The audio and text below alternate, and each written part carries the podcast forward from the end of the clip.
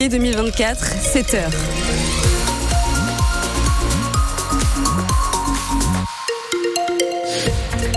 La météo pour ce samedi, des nuages, des petites averses et puis des températures entre 7 et 11 degrés.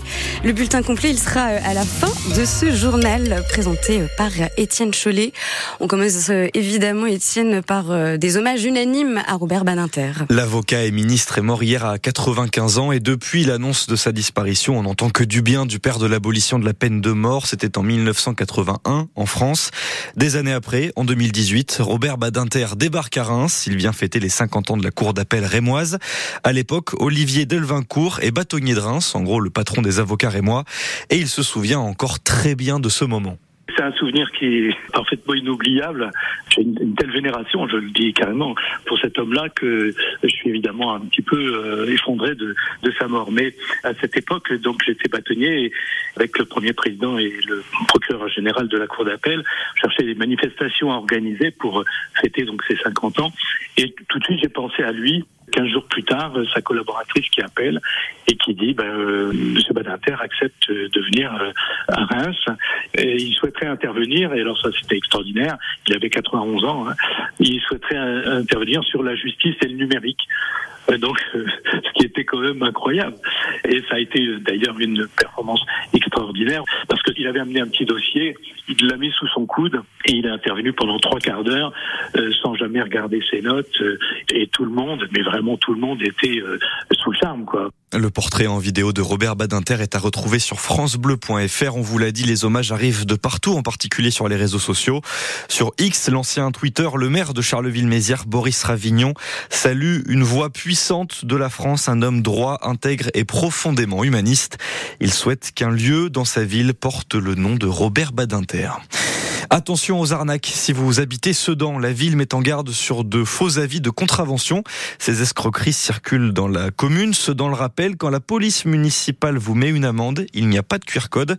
En cas de doute, un numéro, le 03 24 27 73 30.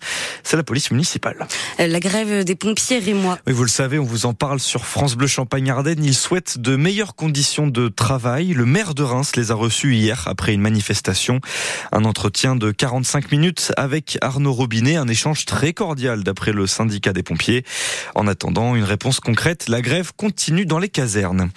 François Hollande en visite à Vitry-le-François. L'ancien président de la République s'est rendu hier dans une clinique dédiée aux jeunes. Une cinquantaine de patients qui a entre 15 et 21 ans. François Hollande lui-même s'était engagé il y a 7 ans à la création de cet établissement de santé dans la Marne. Claire Checaglini, cette clinique permet aux jeunes patients de se soigner et de continuer à étudier. Bonjour. Santé.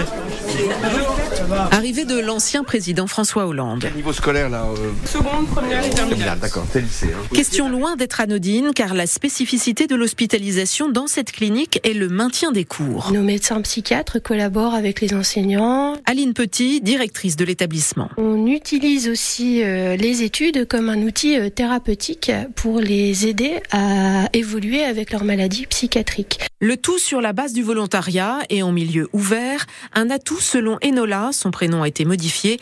Cette lycéenne souffre de plusieurs pathologies psychiatriques et est hospitalisée depuis deux ans dans cette clinique. J'ai eu beaucoup d'hospitalisations euh, avant celle-ci, dans des secteurs beaucoup plus fermés, tout ça. Et il y en a où en fait il n'y a strictement aucune activité, il n'y a pas de cours. C'est là qu'est la grande différence. Ici, bah, justement, on est toujours très occupé. Et aujourd'hui, j'appréhende le quotidien avec euh, beaucoup moins de difficultés. Enola devrait sortir au mois de juillet. Actuellement, la clinique ne prend en charge qu'une cinquantaine de patients, malgré les 80 lits à sa disposition.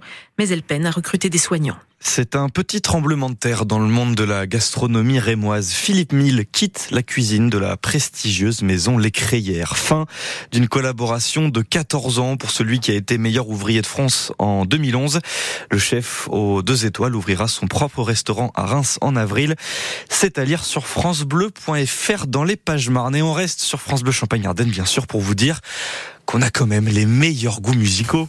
Il fait toujours des nuages, mais moi si j'étais un oiseau, j'irais danser sous l'orage, je traverserais les nuages comme le fait la lumière j'écouterai sous la pluie la symphonie des éclairs. Zao de Sagazan et sa symphonie des éclairs, on vous la met souvent dans les oreilles sur France Bleu. Et eh bien ce titre a remporté hier soir aux Victoires de la musique le prix de la chanson originale.